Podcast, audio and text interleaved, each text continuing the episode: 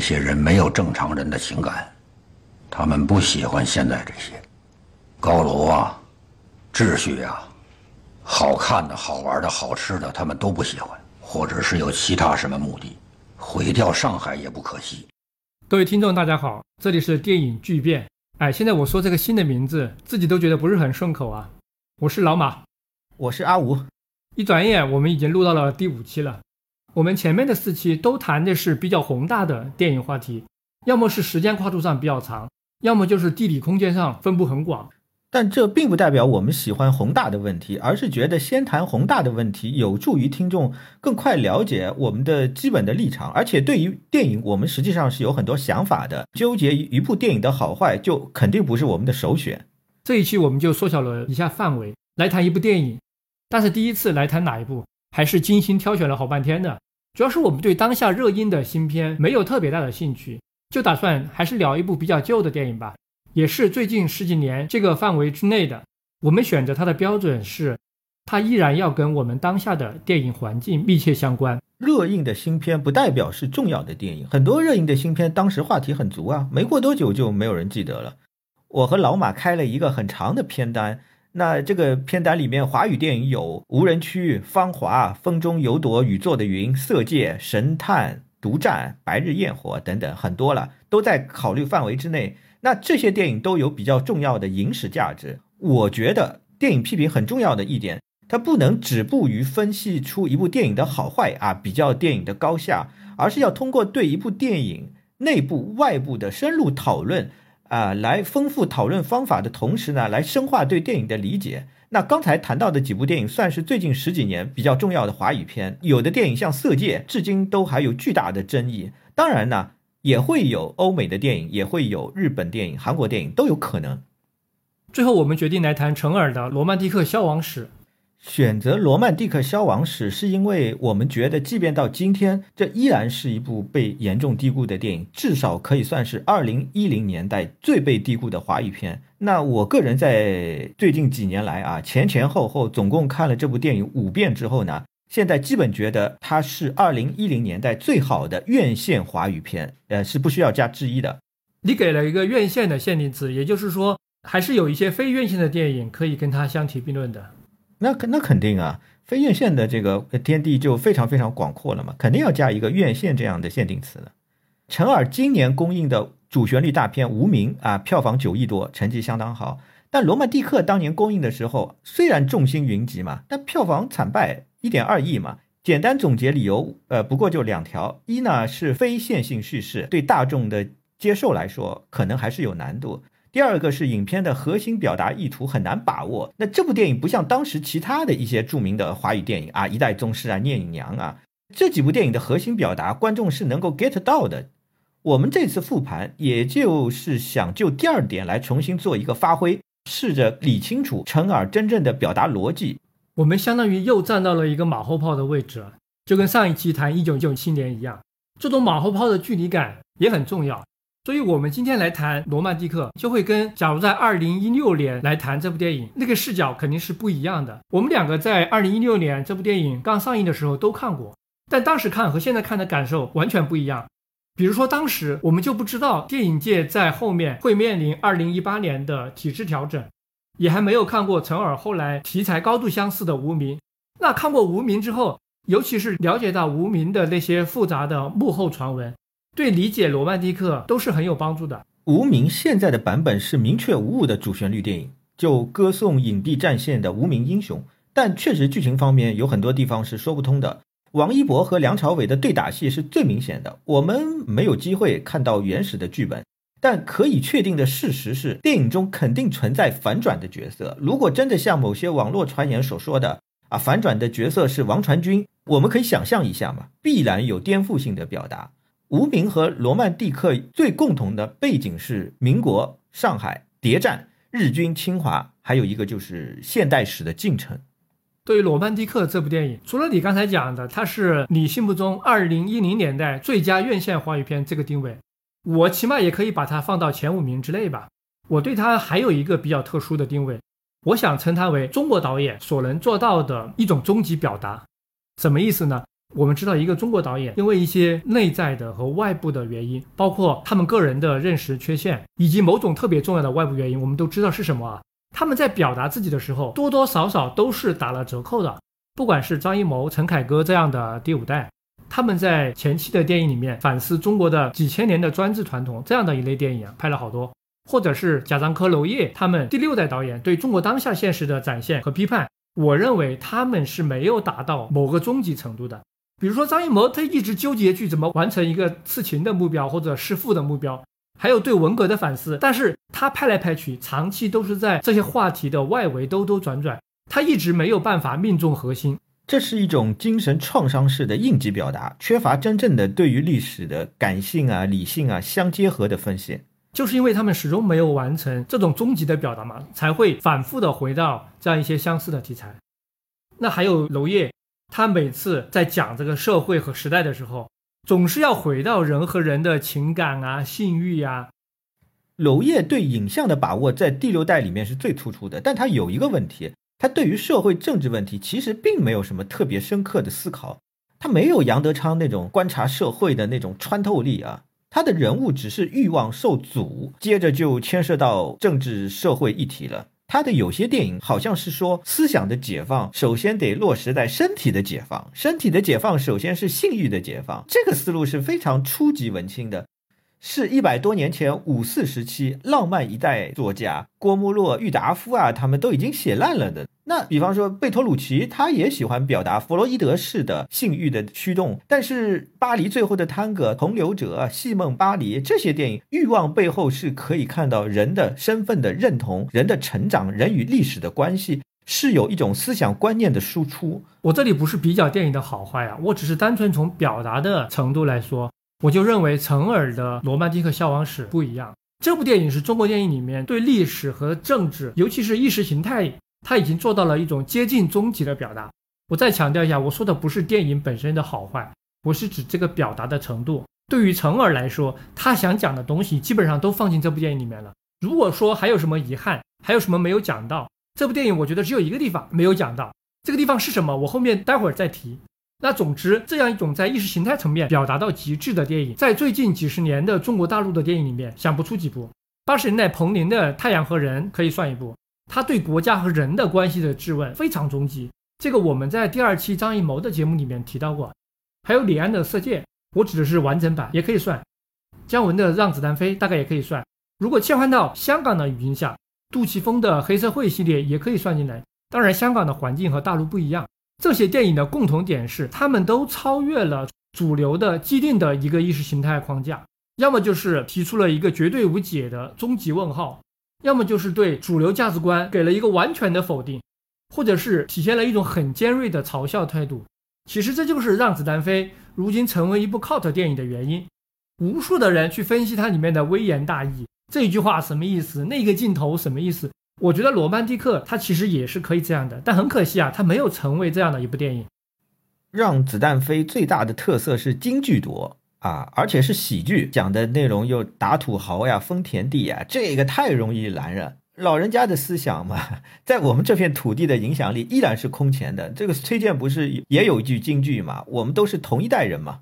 你说的没错，前面提到的那几部《太阳和人》就是非常直白，《让子弹飞》就是游戏性比较强。相比较起来，罗曼蒂克是最晦涩的，甚至于是分裂的。比如说，他明明想在电影里面表达某个态度，但是又故意不讲得很清楚，甚至于在戏里戏外用一些方式去误导观众，让你以为他是说另外一层意思。所以，通过这部电影也能够说明，很多时候电影确实不仅仅是我们在荧幕上面看到的那个纯粹的影像文本。我们不得不结合他在文本之外的其他一些材料，包括他的原著小说以及导演访谈等等各方面的信息去理解一部电影。那下面就来展开说一下《罗曼蒂克消亡史》。可能大家之前也看过这部电影，但应该也隔了好几年了，印象比较淡忘了。我想先在这里比较简单的来回顾一下它的剧情，帮助大家回忆一下这部电影。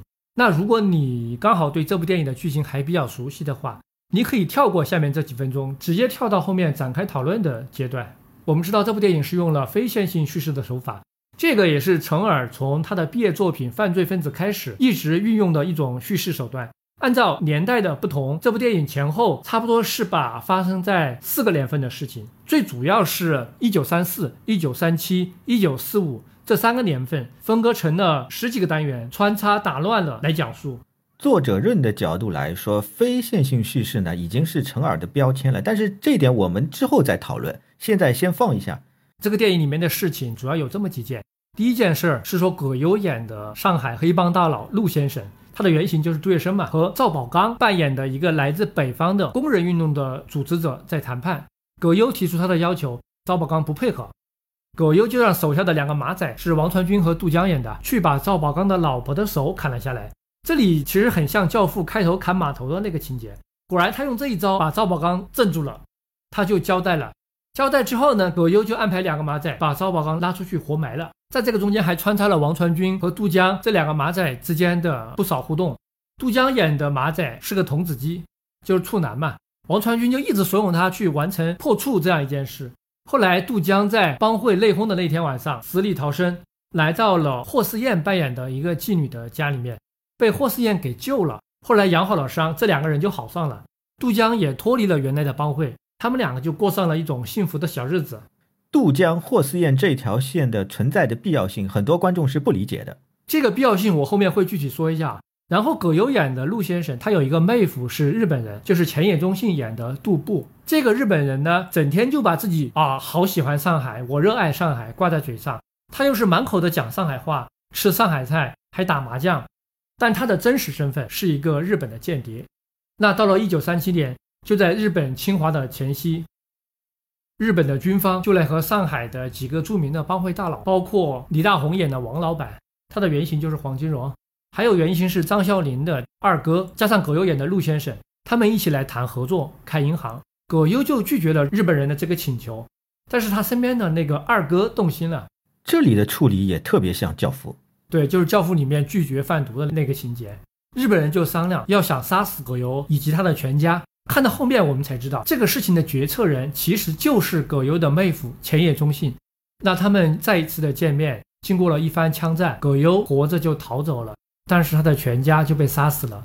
他的这个日本妹夫假装是在帮他啊，然后就被日本人杀死了，其实是装死。葛优就带着妹夫的两个儿子离开了上海。那妹夫呢，实际上就换了一个身份，到东南亚参加新的任务去了。抗战结束之后，前野忠信这个妹夫就被抓进了菲律宾的美军战俘营。葛优这个时候也知道了他是间谍，就去报仇，用他妹夫的儿子的性命，也是他自己的外甥，来逼迫他同意引渡，走到战俘营的外面来，然后打死了他，作为报仇。所有这些事情了结之后，葛优就去了香港，再也没有回上海。这中间还有两段倒叙，一段呢是袁泉演的女演员吴小姐被戴先生霸占，那历史原型就是蝴蝶和戴笠。还有章子怡演的小六，本来是倪大红的老婆，因为性格比较风流，有很多相好，就被倪大红和葛优驱逐到北方去了。执行这件事的前野忠信，在这个过程当中把章子怡抢走了，囚禁起来，成为了他的性奴。哎，对，以上就是这部电影的大致的情节，我们帮助大家回顾到这里。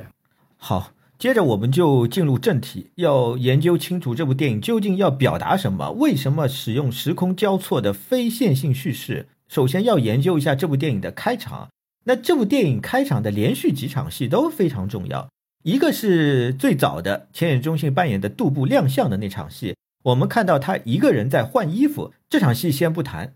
换衣服的含义，我们刚开始是不知道的，要看到后面回过头来想才知道为什么他要在这儿换衣服。这个就是非线性叙事的特点。接下来后面有一场戏是葛优把赵宝刚饰演的北方朋友做掉那场戏。这个人物在电影里面被称为周先生，我们不知道他从哪里来。陈耳自己在小说里面啊也没有提他的姓名，而是称为北方客人或者北方朋友。重要的是他从哪儿来，这个代表他的身份。这场戏表面上的功能是人物出场亮相，介绍了民国帮会顶级人物陆先生的行事风格，细节做得非常好啊，非常完整，非常丰富。比如好面子，先礼后兵，先送了一个手镯，如果不行就来狠的。还有上点心这个细节的设计，一语双关啊，是真的上了点心，但是呢，点心又是黑话，把他老婆的手砍了，给我拿过来，是这个黑话。再比如，北方朋友以妻子、以母亲的名义发誓，一说到这里，陆先生马上就意识到了这个人不靠谱，就不让他说了。这个就显示出帮会低流人物察言观色、阅人处事的能力。像这样一段戏，如果是在一般的电影里面，它就是起到一种亮相的铺垫的功能，来解释这部戏的主角是一个什么样的人物。但是在这部电影里面，赵宝刚这个客串的陪衬的人物，他其实有非常重要的言外之意。赵宝刚在这一段也演得非常的好，观众看到他说话闪烁其词，立刻就会对这个人产生一种强烈的看法。这其实就反映了陈耳对待这个人物的一个基本的态度。这些细节都非常精彩，大陆电影很少有这么细致的拍帮会人物的。但是呢，我想说的是，真正的关键点还不在这里面。我们必须要特别的关注一下人物的出场方式啊。那先是北方朋友和浅野扮演的杜部出场，也就是说，一个北方朋友，一个日本人，再接着是陆先生的出场。这个什么意思呢？意思就是陆先生面临着两个危机。啊，可以理解成一明一暗。明的北方朋友是当下上海面临的危机，暗的日本人也是潜在的危机。那北方朋友的危机，影片是明确交代了，就是和组织上海的工人罢工有关系。那这里我们就不展开了，大家应该都能明白。日本人带来的危机，在这个电影的后面也会正式爆发的。这里我要补充的一个细节的解读是，杜布骂北方朋友的那段台词。这段台词的这个，因为这部电影都是沪语台词，就原声的沪语台词与中文字幕呢稍微有点出入啊。它这个沪语台词呢是说，我用上海话念一下啊，我真是搞不懂哪个把操劳到底要搞啥名堂劲。那如果直接翻译过来，应该是我真是搞不懂你们这帮赤佬到底要搞什么名堂。字幕呢没有把这句沪语粗口“赤佬”翻出来，它是翻成你们这帮人。那如果“赤佬”对应到普通话里面是用什么词来说比较好呢？太精确的，我觉得也不太行，就基本上就混蛋嘛、流氓啊这种，大概就是这样子。那就相当于是把出口柔化了一下。哎，对对对，那后面还有一句，后面一句他又说：“蛮好的地方，大家侪爱护你好吧，不要那啥地方侪搞了乱七八糟。”直接翻译过来是说：“蛮好的地方，大家都爱护点好吗？不要把哪里都搞得乱七八糟。”那么不要把哪里啊？这个中文字幕是打的是茶楼。这个呢，我觉得呢，怎么说呢？其实是有引申义的。那结合之前陆先生说的那些话呢，这里其实不仅仅是指茶楼啊，也包括了，其实指的就是上海这个地方。这个电影对上海的热爱表达的还是很明确的。影片全部都是沪语台词，包括那首英文歌《Take Me to Shanghai》。有个情节是袁泉扮演的吴小姐在重庆的时候说吃不惯重庆菜，是因为不喜欢那个地方，喜欢那个地方才会喜欢那个地方的菜。哦，还有就是杜布骂北方朋友，里面有一句粗口，这句粗口是沪语常用的一个语气助词，真的的翻译过来就是 F U C K 啊，这个也没有翻，这个没有翻的，我觉得更多的是审查的问题啊，但是呢，也可以理解成对北方朋友的形象的塑造。这里台词和字幕的出入，一方面可能有审查的原因，但是我觉得可能也体现了陈耳的分裂。为什么呢？一方面他要对赵宝刚演的这个北方朋友。表达一种清晰的负面评价。前野中心说：“你们要爱护上海，所以连日本人都爱护，帮会都爱护，只有你不爱护上海。”但是他基于某种原因，他也需要去缓和这种负面的评价，不要显得那么突出。后面有一个更重要的是葛优讲的一卷台词，也可以说是全篇最重要的一段台词，就是他说：“这些人没有正常的情感，他们不喜欢现在这些高楼啊、秩序啊、好看的、好玩的、好吃的，他们都不喜欢。”或者是有其他什么的目的，毁掉上海也不可惜。这一段话已经成了这部电影的金句，经常被挑出来。我是觉得这段话其实根本不像葛优在那个时候谈判的语境下会说的话，这段话完完全全就是陈耳自己想说的话，借葛优的口说出来，对赵宝刚这个人物发表一下评价。赵宝刚在这部戏只是客串嘛，出场时间非常的短。那陈耳为什么要这么郑重其事的去评价这么一个串场的铺垫的人物？其实就是想在这里表明他的基本的立场。作为一个比较敏锐的观众，看完开头这一场戏，你就知道陈耳已经跨越了很多的障碍。这部电影的历史观完全是颠覆主流的。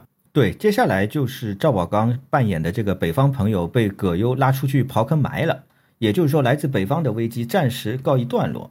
再接下来是日本人侵华造成的危机，最终引发了一个全国性的终极的危机，导致一个时代的消失，也就是片名《罗曼蒂克》的消亡。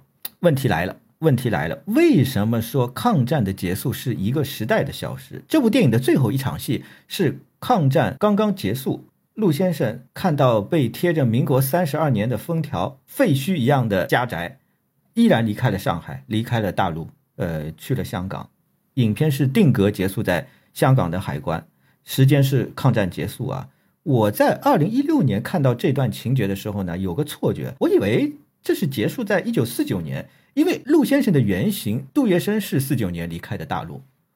关于这个，我至今看到网上的影评，对于陆先生离开大陆的时间都是众说纷纭的。有就有还是有不少人认为那是一九四九年，因为电影里面他没有标出来。虽然没有标出来，其实还是能看出是一九四五年的，因为它跟前面的情节是一气呵成连贯下来的。肯定是四五年，这个时候抗战结束了，理论上应该是普天同庆。为什么电影里面表现出来的是如此的凄凉，如此的悲鸣？抗战结束，为什么是一个时代结束了？陆先生在海关的那个姿态啊，陈耳自己也有过解读，我们看上去也基本上就是这样的一个表达，又是投降，又是救赎，因为像一个十字架一样嘛。这到底是怎么回事？这里就牵涉到民国史了。陆川接受《GQ》杂志采，怎么陆川？哦，sorry，我怎么？陈耳，陈耳接受《极客》杂志采访的时候，呃，是这么说的。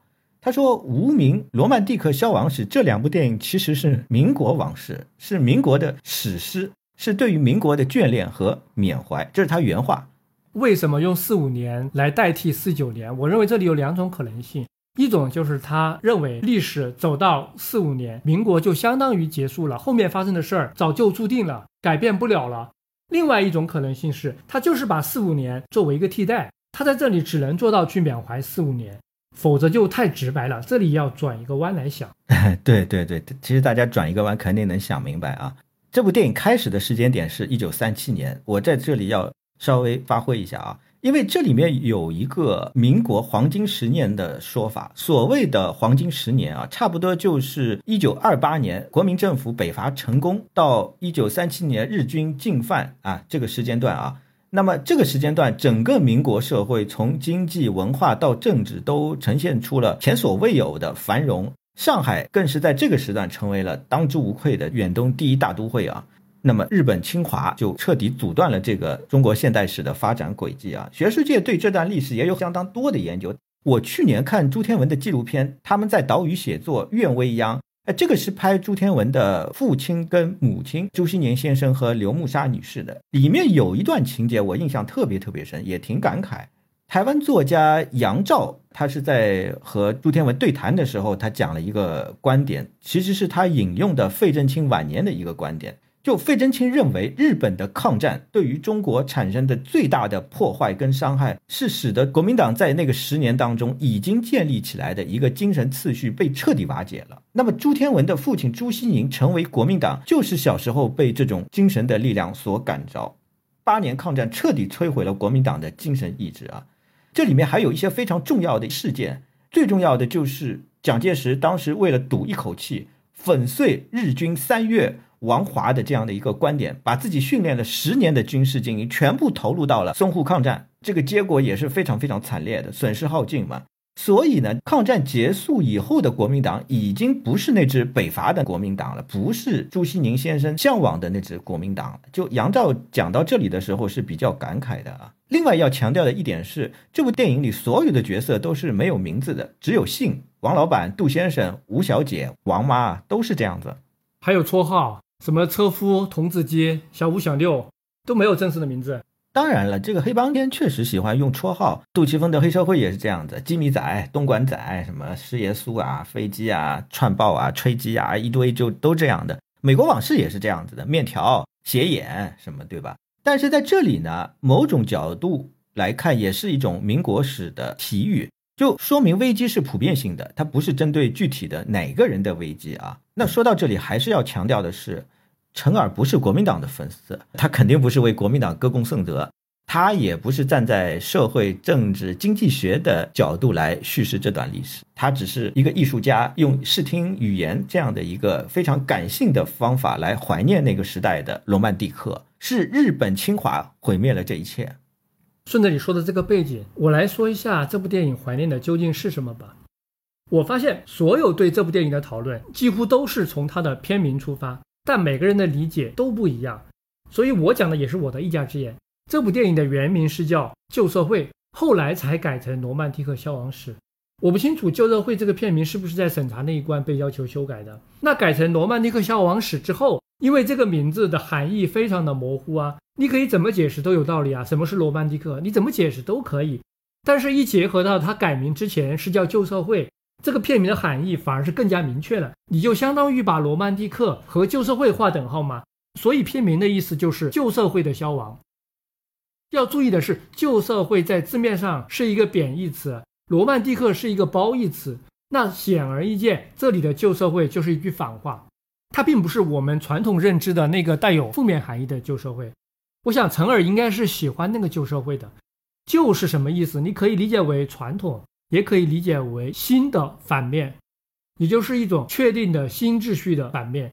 是被抛弃、被否定的东西，但是我们现在要来纪念它。所以我认为这部电影如果往小了说，是在怀念那个年代的一些已经被否定的人情风貌啊、生活方式啊，比如就像葛优那种黑帮老大的优雅体面的杀伐决断，比如章子怡身上的那种风流调情、见异思迁，这样一些表面上看都属于是负面的特质，是被作为美好的东西、作为罗曼蒂克去怀念的。所以这个电影绝对不是那么正能量的，但是往大了说，这部电影是在缅怀民国时期那样一种各种力量彼此竞争的状态下，一种紧张的、狂乱的、混乱中有一种秩序在建立，但是又迅速被毁掉的这样一种浪漫和美感。或者再发挥一下，为什么这样的状态值得去怀念？虽然这个在电影里面并没有特别具体的去涉及它。是这样，因为至今有很多人认为，就在三十年代日本侵华之前的那个中国，是正在孕育着一个真正的现代中国的种子，它是具备发芽开花的这个可能性的。尽管当时中国还没有进入到现代文明的一个状态，但它在往那个方向发展。而这种可能性呢，到了一九四五年之后，或者说再早点，到了一九三七年就不存在了，就消亡了。这个很令人惋惜。所以，罗曼蒂克的消亡，也就是这种现代中国的可能性的消亡。那消亡的原因是什么？表面来看，当然就是那场战争了。不过，战争也只是导火索吧，更多的东西也需要观众自己去理解。还有另一个问题，它虽然跟这部电影没有直接的关系，但是我自然而然就想到了，那就是当罗曼蒂克在四十年代消亡之后，那我们今天算什么？我们今天算什么？我们今天罗曼蒂克吗？那个被打断的现代中国的胚胎重新孕育出来了吗？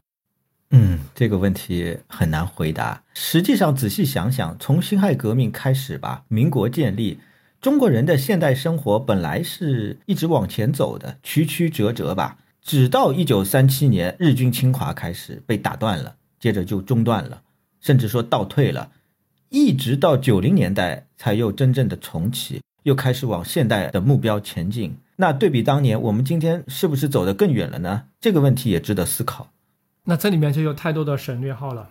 我们还是来继续讨论《罗曼蒂克消亡史》这部电影里面的一些具体的问题吧。嗯，对对。接下来我想讨论一下这部电影真正的一个母题，也就是到底是什么母题把这些情节线啊，把这些人物串联起来，而且非得是非线性的方式啊？我觉得陈耳肯定不是为了非线性而非线性，他有自己的一些原因在里面。陈耳是受好莱坞影响非常大的一个导演，他自己在访谈的时候也承认了昆汀对他的影响。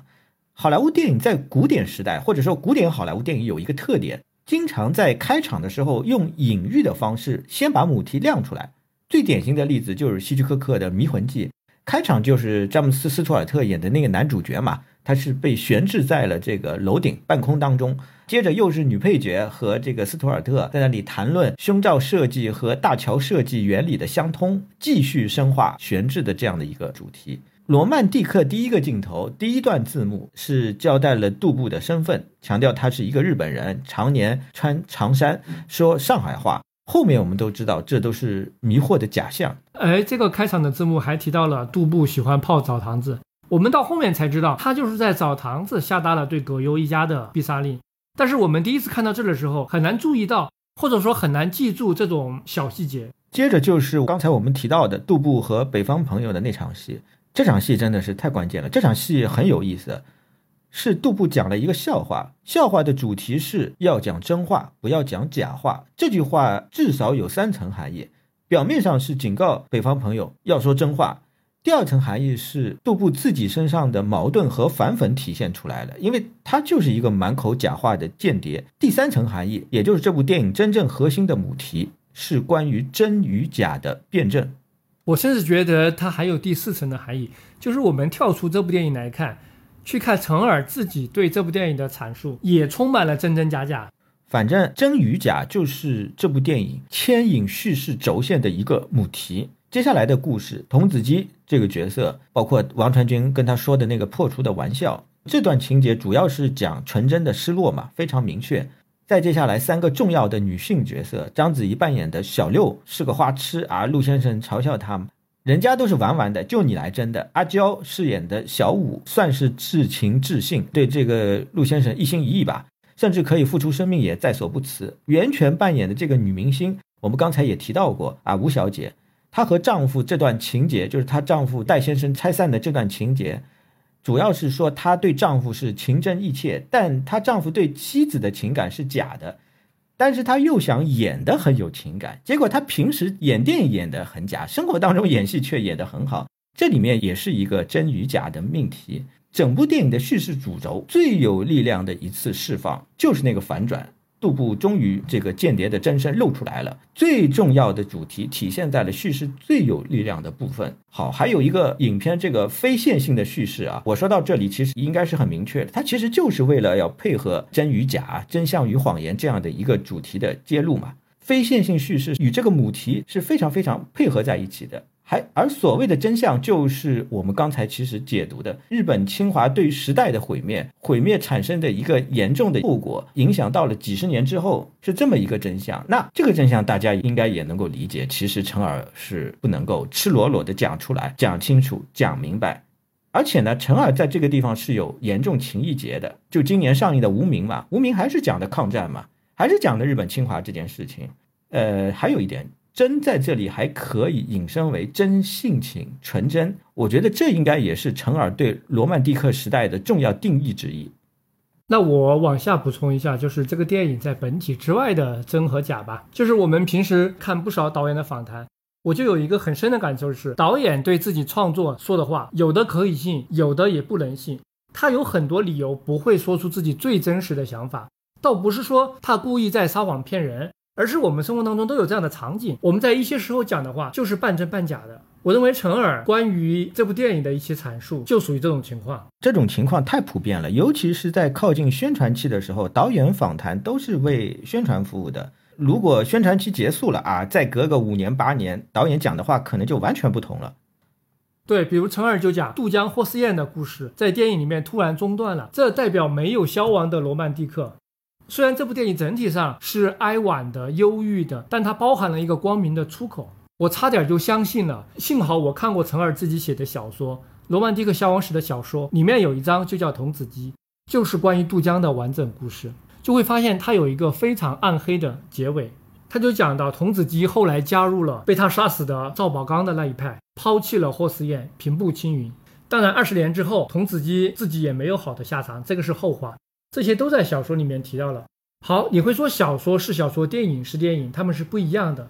但是这一部分的后话很可能陈耳是拍了一点的。我看到陈耳和杜江的采访，就说童子鸡后面的故事其实他有拍，但具体拍了多少，拍了什么就不知道了。但反正我们从这儿能够看出来，童子鸡这个角色的存在，它原本的作用绝对不是来代表所谓延续下去的罗曼蒂克。阿福刚才说的纯真的失落，我觉得是成立的。而这里的失落当然就不是指破处了，而是指这个人的彻底黑化。但要把这个表达清楚，就必须把童子鸡后面的故事拍出来才行。基于一些可以理解的原因吧，陈耳真的是做不到。这个就是我在本期节目前面开头讲的，这部电影接近于是一个导演的终极表达，但是还存在一个遗憾，这个遗憾就是他没有把童子鸡的故事讲完，对于他的表达有那么一点伤害。电影肯定没法搞，这个尺度只有小说能写吧。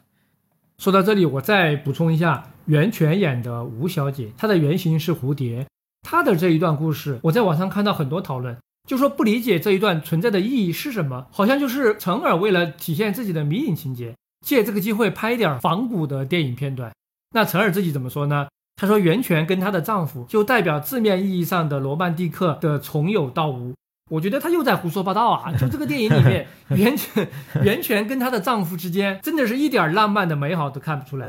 对对，纯粹纯粹扯淡。我觉得这这个说的太扯了。她丈夫从戏中戏啊，第一场戏出来，就是一个非常猥琐的一个人。对，长得猥琐，举止行动都很猥琐。他吃软饭，作为一个演员呢，的演戏也很烂。他还出轨，面对权力呢也没有骨气，而且很明显，他一点都不爱自己的老婆。他是出于什么目的跟自己的老婆在一起的，也是非常明显的。既然我们压根儿就没有看到浪漫存在过，那怎么能说这是浪漫的消亡呢？所以陈耳的这个话完全不能自圆其说啊！我讲一下我个人的理解，就是吴小姐的人设在电影里面其实看不太出来，会觉得她可能是一个重感情、有自尊的这么一个电影明星。这里还是要参考一下陈耳自己写的小说。陈耳就写到，吴小姐其实是一个平庸的、刻板的、无趣的、善于忍耐的家庭出身非常普通的普通人。其实她的演技也不算第一流的，这个和历史上的蝴蝶也是基本一致的。呃，对，蝴蝶演技其实相当一般，她这个没有办法和阮玲玉比。但是因为这个吴小姐努力奋斗嘛，她在为人处事方面无可挑剔，她与人为善啊，就是一个挺好的人，所以她在圈里面的人缘口碑都还不错。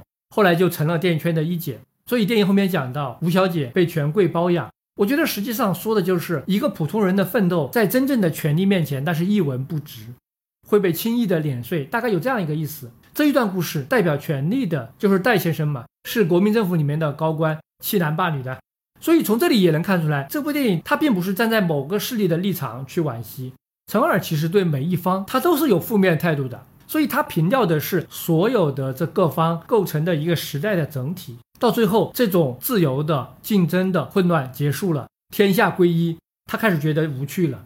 说到这种真与假的分裂跟冲突，其实体现在《无名》是更明显的。根据很多传闻，《无名》这部电影的初剪版本和后来我们看到的公映版完全就是相反的两部电影，因为修改和重新配音的比重比较大，后面很多地方已经完全说不通了。对这个地方，我刚才也其实提到了《无名》里面梁朝伟和王一博的那场打戏，明明只有王一博是反派才能解释得通，观众都觉得不合理到了极点了啊！陈耳接受采访的时候，还是得硬着头皮解释它的合理性啊，什么旁边有人看着在监控啊，真的是非常搞笑又非常无奈，也非常遗憾。说到这儿啊，我想到《罗曼蒂克》里面袁泉有一句台词，他是致敬了田壮壮的名言。就是田壮壮说他的《盗马贼》是给下个世纪的观众看的，袁泉就说他们拍的那部戏的那个导演说他的电影要到下个世纪才有人懂，这里有可能是一个比喻啊，大家都能看出来，但是多数人是理解成一九三四年的下个世纪，就是我们今天。但是我觉得其实更有可能说的是下个世纪是从今天开始算，也就是说，陈耳认为要到二十二世纪才有人懂《罗曼蒂克》这部电影，所以这就很有意思。因为单纯看懂一部电影并不需要这么久，那是什么需要这么久呢？呃，其实一开始我最早看第一遍、第二遍的时候，也以为这段台词是一个迷影梗，但后来我觉得肯定不能简单的归入迷影梗，肯定是话中有话。接着我想来谈一下这部电影的非线性叙事，这个还是挺重要的一点。陈耳自己也承认，他受昆汀的影响很大。陈耳跟昆汀的关系说到这里，我来补充一下。除了昆汀，他提到过对他影响比较大的是曼彻夫斯基的那部得过金狮奖的《暴雨将至》。这里有个背景是，《暴雨将至》九十年代中期在北京电影学院非常流行，昆汀那个时候也风靡了整个电影学院。这里面还有一个事儿啊，就是一九九五年的时候，那不是电影诞生百年的纪念日嘛？美国的圣丹斯影展选了一批电影到北京来做影展交流放映。这里面就包括低俗小说。昆汀那一年他还来了北京了，那个时候他也年轻嘛，在北京玩了一圈，和北京电影学院的那些年轻人打成一片。而陈耳呢，刚好就是一九九五年考上北京电影学院导演系的，所以我估计他就是在那个时候受到了这样一股昆汀的热潮的冲击。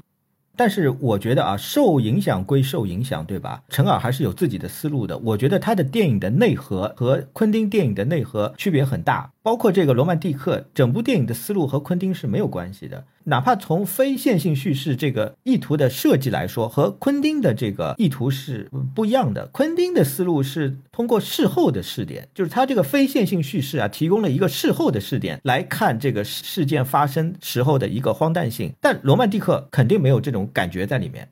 我觉得《罗曼蒂克》里面的非线性手法，它的基础功能主要还是制造悬疑。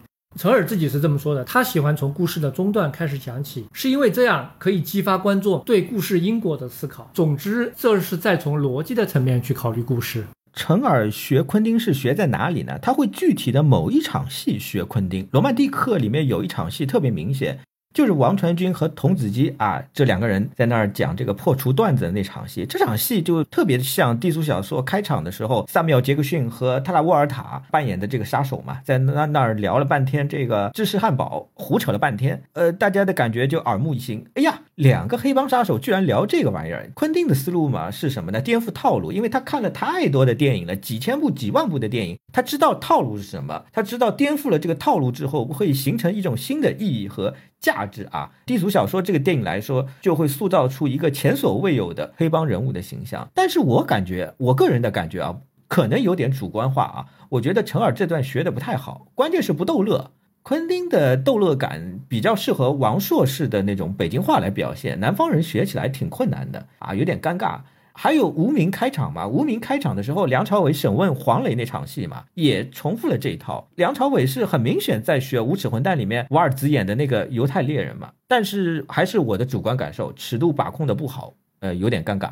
陈尔的每一部电影，从毕业作品《犯罪分子》到《第三个人》《边境风云》，还有后面的《无名》，全部都是非线性叙事。但是他对非线性叙事的运用，不像大卫林奇还有诺兰的一些电影那么的让观众难以理解。好像你需要用一种解谜的心态去看好几遍才能看懂故事情节。陈耳是不会故意的用非线性叙事把这个故事搞得颠三倒四的。基本上我们看一遍是能理解的，然后看两遍梳理一下细节，基本上就没有任何问题了。说到这里，我插一句啊，就是非线性叙事，按照大卫波德威尔的命名，他称之为网状叙事，因为网状叙事它还包含更多的东西。就这种叙事方式，从上个世纪的九十年代开始兴起以来，已经培育出来了一种独特的新的观影文化。它鼓励观众把一部电影反复看很多遍，从用这种方式获得更多的乐趣。因为非线性叙事电影的一个特点是，我们在看第二遍的时候，比第一遍还好玩。有的是因为解谜，整个电影它是一个大的谜题，我们在重看的过程当中，哦，找到了一块有用的拼图，可以解开这个谜题。这种发现会让我们很兴奋。也有的是因为我们看第二遍、第三遍，发现了之前忽略的细节。哦，这个细节原来是呼应电影后面的某处情节，它不是随便放那儿的，这也带来快感。这是因为电影把时间的顺序打乱了，跳着讲。我们顺着看的话，是很难在看第一遍的时候就记住所有的细节，并且能够跟后面的情节对号入座的。就比如我刚才前面提到的那个《罗曼蒂克》开头字幕讲的前野忠信喜欢泡澡，我们在第一遍看的时候，大概率会认为这可能只是一个普通的介绍，一个普通的描述，印象不会太深。但它其实后面是有特殊用途的。还有前野拿饭喂猫那一段，那段情节的背景是日本民谣《红蜻蜓》，当时是有两份饭。一份饭呢给自己，还有一份饭给谁？第一遍看的时候，没有人会注意到这里有什么诡异的问题啊。第二遍看才知道，原来另一份饭是给章子怡的。这种解谜式的观看文化，跟录像带、DVD 的普及有非常大的关系，否则五零六零年代以前是很难实现的。我再说一下影片的视听风格啊，也非常有特色。它的摄影机视点很有意思，是大量的俯拍镜头，拍人的时候呢是正面拍摄。有大量的对称构图，陈耳自己有解说过这个意图是造成凝视的效果。实际上，我们感受到的也是这个效果，类似橱窗一样的凝视效果。凝视的意义是什么呢？与真相联系在一起嘛？只有凝视才能够看清楚真相。你说的那些俯拍的对称的特殊视点，我得到的一种直觉感受是，它强化了观众作为一个观测者的地位。就好像是一段历史已经发生了，成为了既定的过去了。我们把它从历史的档案册里面调出来，前后左右、上上下下，对它重新展开观察，就像是一个科学家在研究一个生物标本一样。有这种故意制造的不平等的感觉。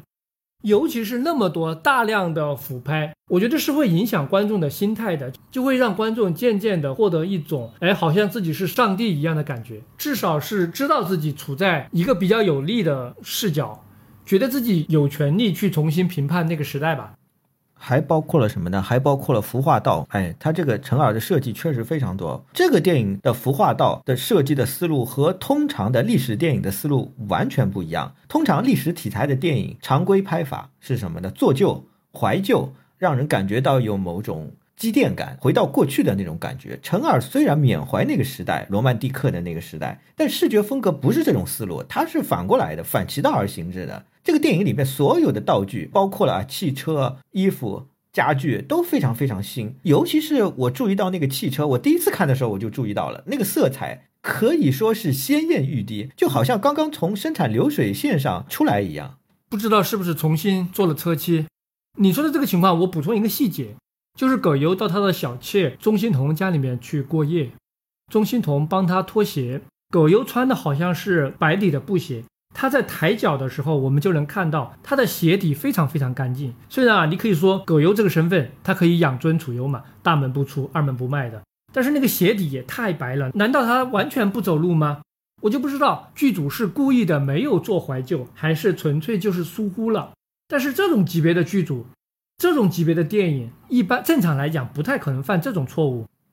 我认为是故意的。可不可以这么理解？就是他想表达，虽然是历史，但物质层面给人的感觉是新的。这个思路其实是为了让人感觉到一种当下的正在的发生感。虽然是历史，但却好像发生在当下，所以可以理解成那个时代的逝去对后世的影响啊，一直延续到了今天。我觉得你刚才后面这一句可能有一点过度解读了啊。反正我的感受就是，这部电影它确实没有很写实的去呈现民国老上海的这些概念。大部分电影在拍民国老上海的时候，都会追求一种视觉上的写实，一定要让我们回到那个时代嘛。比如李安的《色戒》，很多都这样的。但是《罗曼蒂克》总体上给我一种时空感比较模糊的感觉。哪怕你说它具有未来感，好像也可以的，就好像这些事情是发生在一个纯粹的想象空间里面的历史的感觉。从你这个角度说的话，那我觉得也可以理解成另一种意义上的对民国的想象和缅怀吧。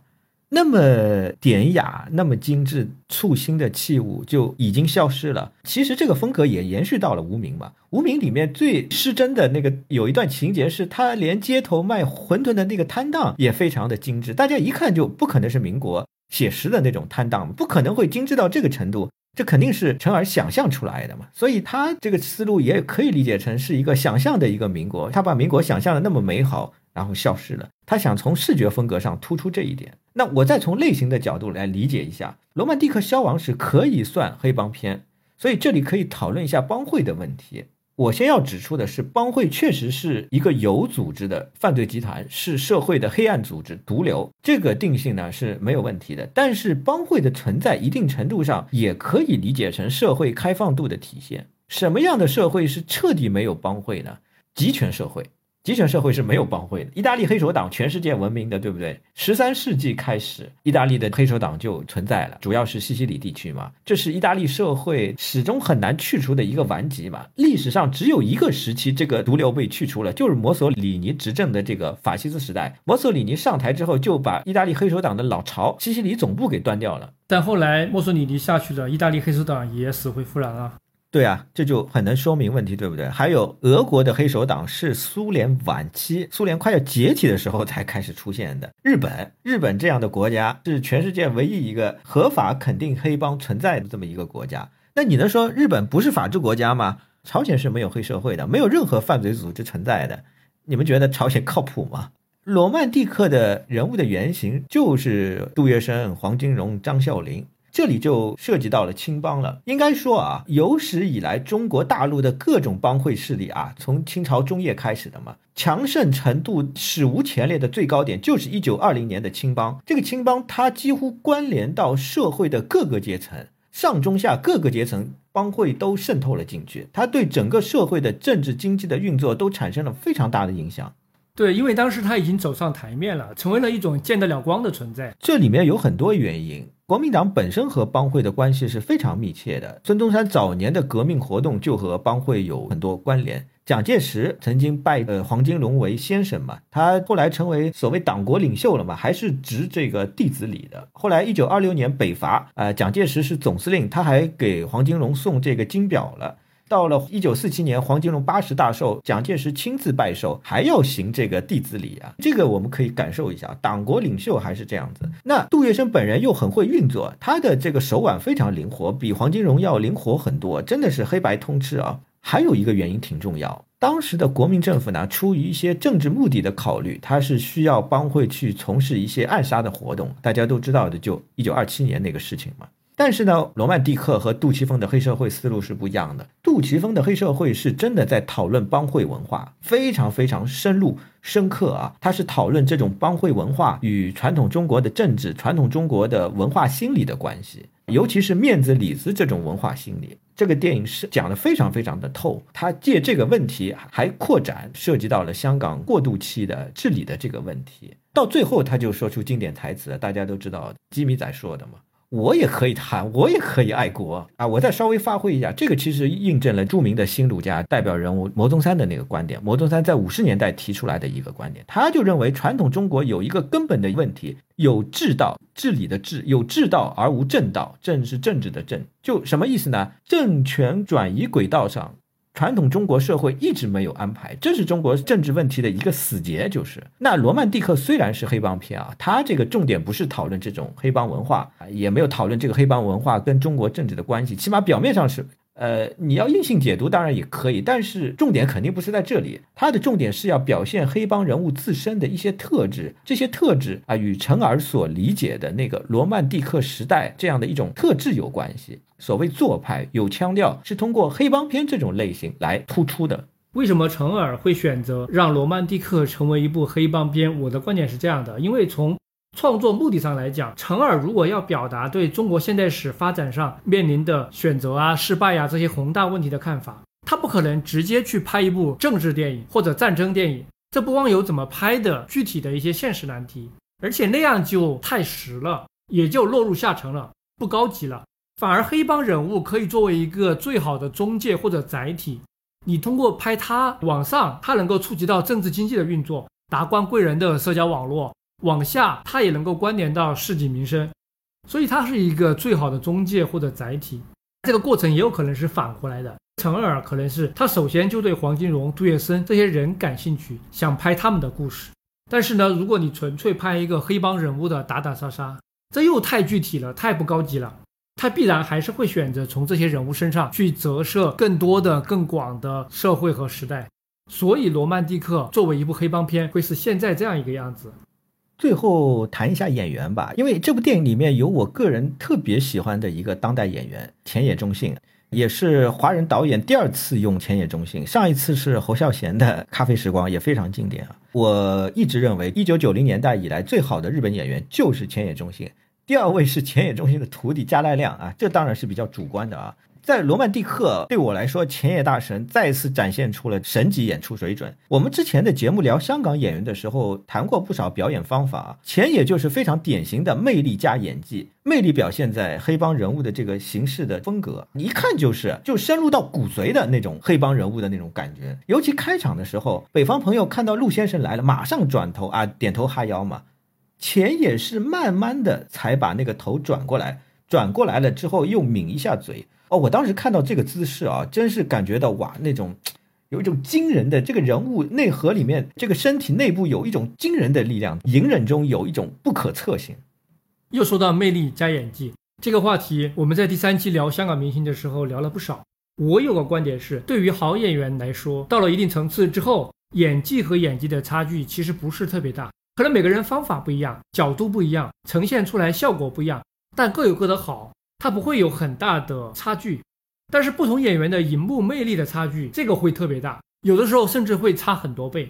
我还是用第三期香港明星的一个例子，就赌神嘛，周润发在那个背景音乐之下，他的双手插在裤兜里面，从门口这样走进来，这个镜头很简单，根本不需要什么高深的演技。我们如果我们换一个大陆最厉害的演员，比如李雪健老师、陈道明老师，他们的演技都很好嘛。或者换一个香港别的什么明星，他们完全可以复刻一模一样的动作或者表演，或者演出他们自己的风格。但是作为赌神的那个气场和魅力，还是周润发最强。这个就是演员的魅力的一种玄学。钱野在这部电影里面的杀手锏是兽性，就那种突然爆发的兽性。喂猫的时候非常温柔，最后章子怡进士培育那场戏嘛，那到底是人性还是兽性，已经搞不清楚了。那放在这个电影里面，就特别好的体现出来了这种日本国民性的那种特质啊。上一次有这种类似的演出，还是大岛渚战场上的快乐圣诞里面的北野武啊。我甚至可以夸张的一点说，杜布这个角色是本世纪以来大陆院线片里面最好、最精彩的一个反派角色。我还是比较认同你的这个评价的。首先，他就赢在了剧本上，这个角色在文本阶段先天就比大多数的反派要丰富很多，它的层次感和幅度非常大。现在大家讨论剧本、讨论人物，喜欢说性格发展的曲线。要成长，要变化。哎，说到这里，我打一个岔。就现在聊剧本、聊人物的时候，特别流行一个词叫“人物发展弧光”。这个说法是一个完全错误的概念，是麦基的那本故事那本书里面周铁东犯的一个翻译错误，已经被很多人理解成了人物要有光芒，要有光彩。这个是错的。好人物的剧作方法里面讲的就是人物要发展，要变化，从开头到结束，它不能是一个样子，它必须变化。但是我觉得这个也不一定。前野中心在这部电影里面，从开头到结尾就不一定有特别大的成长和变化，它的复杂性是在同一个时刻体现出来的。也就是说，他在这部电影里的大多数时候都同时表现出了一种很难预测的复杂性。所以，就单纯为了前野中心的表演，我觉得这部电影都可以看两遍。第一遍的时候，我们不知道他是间谍，会觉得他是一个很优雅的人，直到看到中后段。那第二遍，当我们知道他是间谍在伪装之后。这个时候再来琢磨他的表演细节就特别好玩了，就好像觉得从他身上看出了更多的东西，但明明表演其实还是那个表演，这就是观众先入为主带来的变化。这个人物精彩的最核心的原因还是来自于演员自身的魅力，他就是有一种集中了兽性和优雅的魅力，大多数演员是没有这个的，哪怕他的演技很好，也未必有这种特质。哎，刚才我们聊了很多兽性，对吧？我突然间想到，其实最后一段近视培育这个拍法嘛，其实是有点像大岛渚感官王国的思路。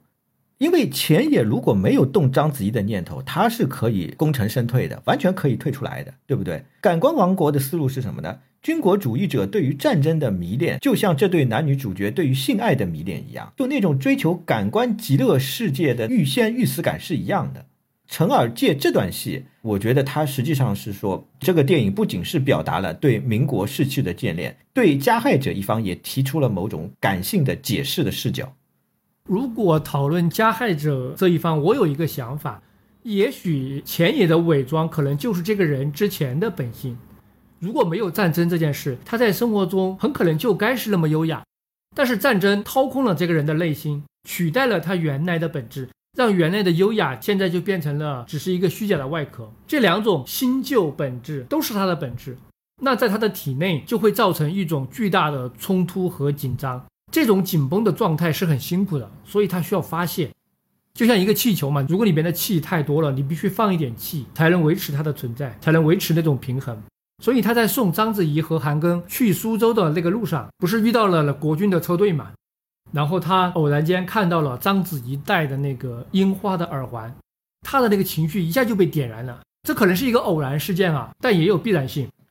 非常精彩，我觉得真的非常精彩。这段戏我们解读了《罗曼蒂克》这么多啊，最后呢，我我想把视点往外拉一下，探讨一下这部电影在最近十几年中国电影发展史当中的一些怎么说呢特殊性吧。我们在第一期是讲过《无名》的，我是强烈建议呃没有听过的观众可以听一下第一期啊。无名这部电影是个人艺术表达、市场考量、审查三重博弈嘛？但同样是陈尔导演的这个《罗曼蒂克》，在二零一六年的时候，其实不是这样的。《罗曼蒂克》呢，主要是个人表达，几乎没有怎么考虑过受众。它不像《无名》，虽然《无名》也是非线性的叙事，但又是王一博，又是梁朝伟，新旧最红的两个明星嘛，又是大量的动作戏。宣传阵势又非常非常的猛，呃，陈耳就是在宣传期的那阵子嘛，几乎你能在所有的媒体的平台上看到他。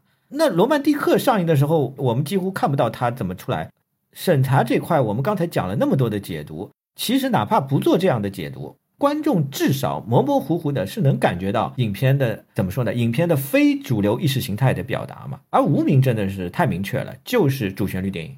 关于《罗曼蒂克》的博弈因素，我认为审查也是重要的一环，但是和《无名》的区别就在于，《罗曼蒂克》的博弈成功了，几乎表达了所有他想表达的内容，虽然是非常暧昧和巧妙的方式，而《无名》的博弈就是失败的。前面已经提到过，这部电影后面有大量的根本无法解释的情节。那我们听到的各种传闻都说《无名》是经历了南辕北辙的那种反向修改。为什么这两部电影的命运会出现这种区别？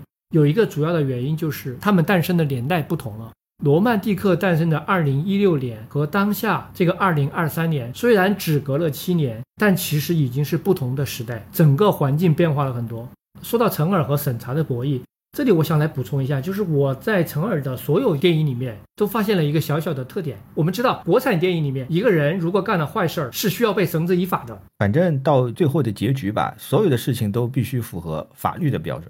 对啊，但是陈耳就比较例外，他的几乎每一部电影的结局都在挑战这个要求，几乎都违反了这个要求。他的第一部《犯罪分子》，最后徐峥不是偷钱了嘛，然后他逃跑了，徐峥一边跑还一边笑，那个场景就很搞笑。当然，这个是学生毕业作品，比较特殊。第二部电影《第三个人》，徐峥是杀人犯，那最后呢也没有被警察抓，他是被人开车撞死了，相当于死于一种私刑，没有被绳之以法。第三部《边境风云》的最后，毒贩孙红雷死掉了，但是他把赃款留给了家里人，家里人把赃款带走了，这个严格来说也是超出了电影审查的尺度的。那《罗曼蒂克》里面葛优其实他是一个血债累累的人啊。他杀的人有一些是绝对不能杀的，但他最后去了香港，平安落地了，安享晚年。无名就比较特殊，主要是涉及到了巨大的修改。王一博很有可能应该他是一个反派的，这个就没有办法了。无名的杀感程度已经超过色戒了，就是删节版和未删节版可以看作是两部电影，因为色戒那个其实大家可以脑补一下，有小说嘛，这个无名就完全不一样了。色戒的处理其实比较简单，主要是删减，我把现成的东西拿掉了，所以你可以去脑补。而无名是做一种正反的颠倒，这个就太夸张了。提到色戒这部电影，在我这里，我是把它作为当代中国电影史的一个具有标志性的节点。我个人做的一个电影史的分期，就是我把2006年到2018年这段时期是当做中国电影史的一个特殊的阶段，一个从整体上创作相对活跃、有不少高水平作品的阶段。罗曼蒂克就是诞生于这个时间段。如果再迟几年，我觉得不会有《罗曼蒂克》这部电影出来。如果它出来，就会变成无名一样。那为什么这段时期的起点我设定为二零零六年，不是二零零三年的产业改革呢？因为刚启动产业改革的前几年，国产片一窝蜂的拍古装大片，那个时候全民一片骂声，观众对国产电影是极度不满意的。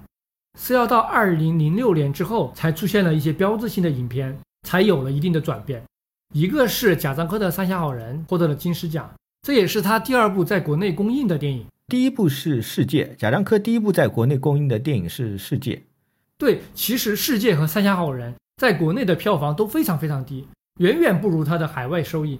但是好歹上映了，同时也标志着第六代接替了第五代，站上了世界级的舞台，摆脱了地下电影的这样一个身份。从此，国产的艺术电影也进入到了一个比较良性的循环吧。另外，第二个就是这一年《疯狂的石头》上映了。这个电影的意义相当大。经过那一年的观众应该还记得，因为在这之前，我们被古装大片轮流的冲刷，当时的观众都产生了一个怀疑：中国电影是不是根本就拍不了商业片？但是《疯狂的石头》出来，让大家相信，其实成本不重要，导演的名气不重要，国内是可以拍好商业类型片的。当时是南方都市报做了整整一大版，可以说是用前所未有的力度来力挺《疯狂的石头》。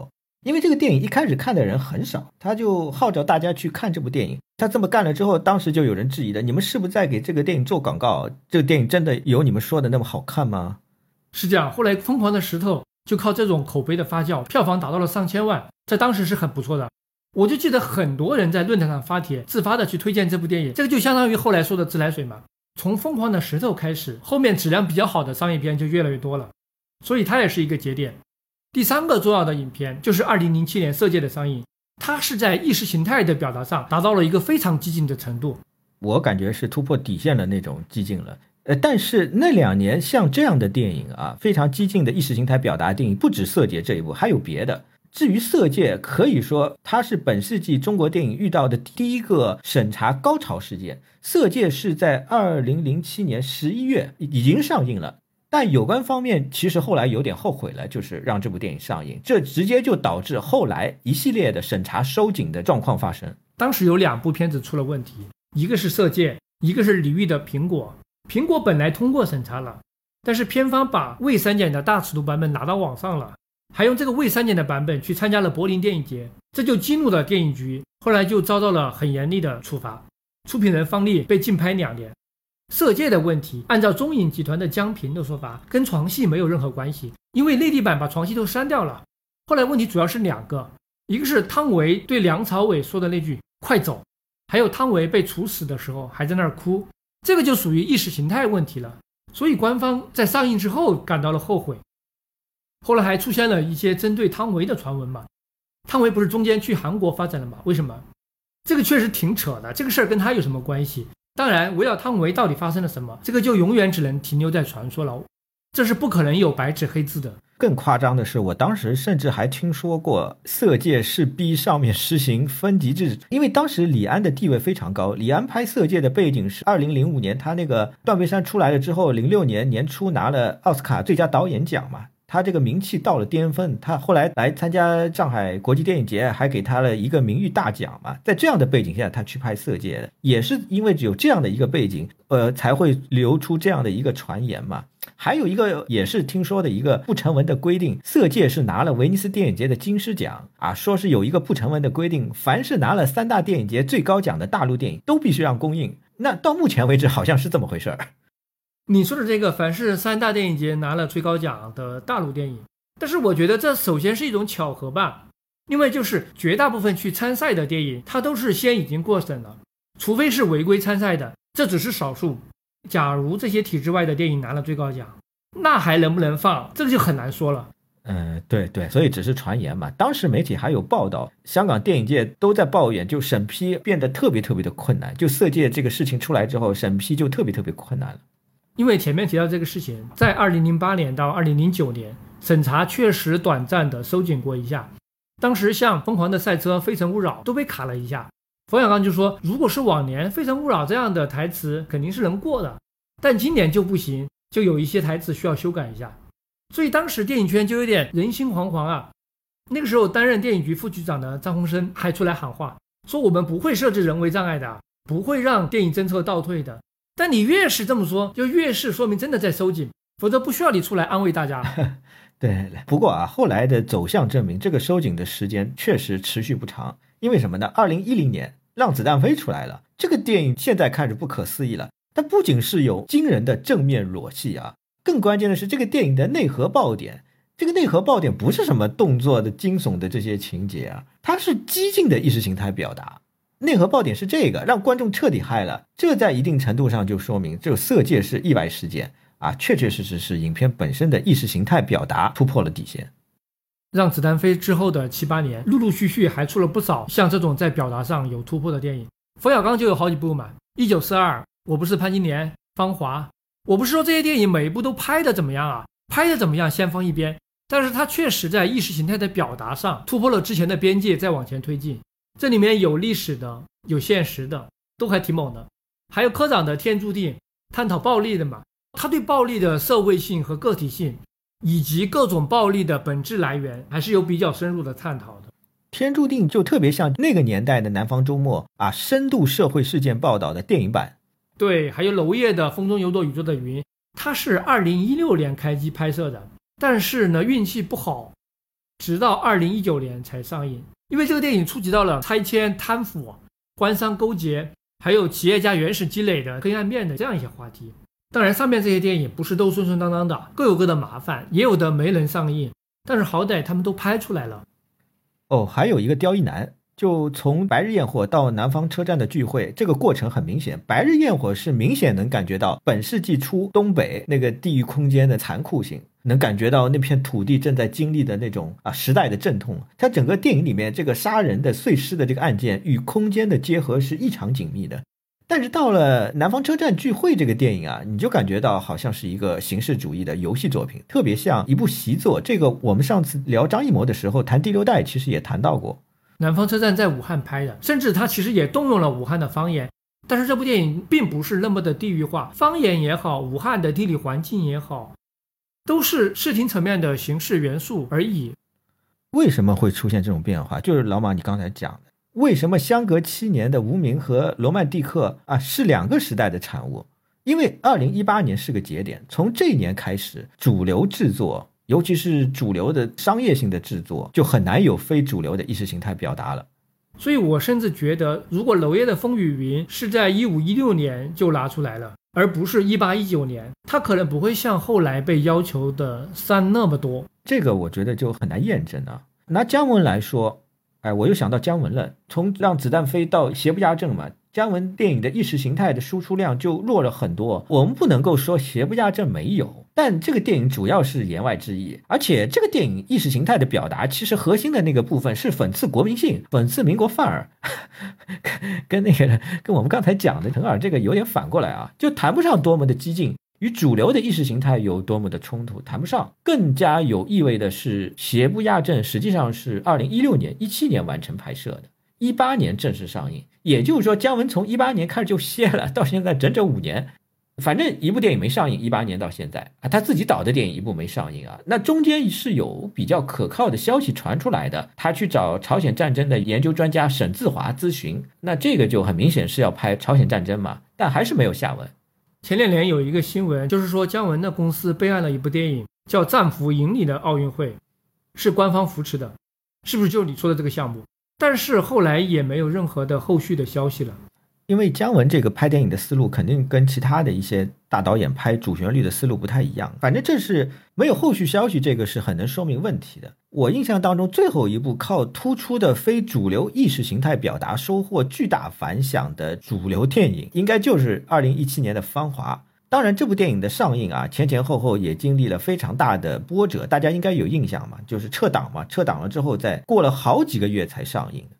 罗曼蒂克和芳华刚好又都是华裔出品的电影，他们的出现就好像是给这个时期画了一个句号。我现在回看那几年，就是刚才说的，从二零零六到二零一八年，这中间大概十二年的时间，最大的感慨就是，其实，在当时我们都没有觉得是处在一个多么了不起的电影创作的黄金时期。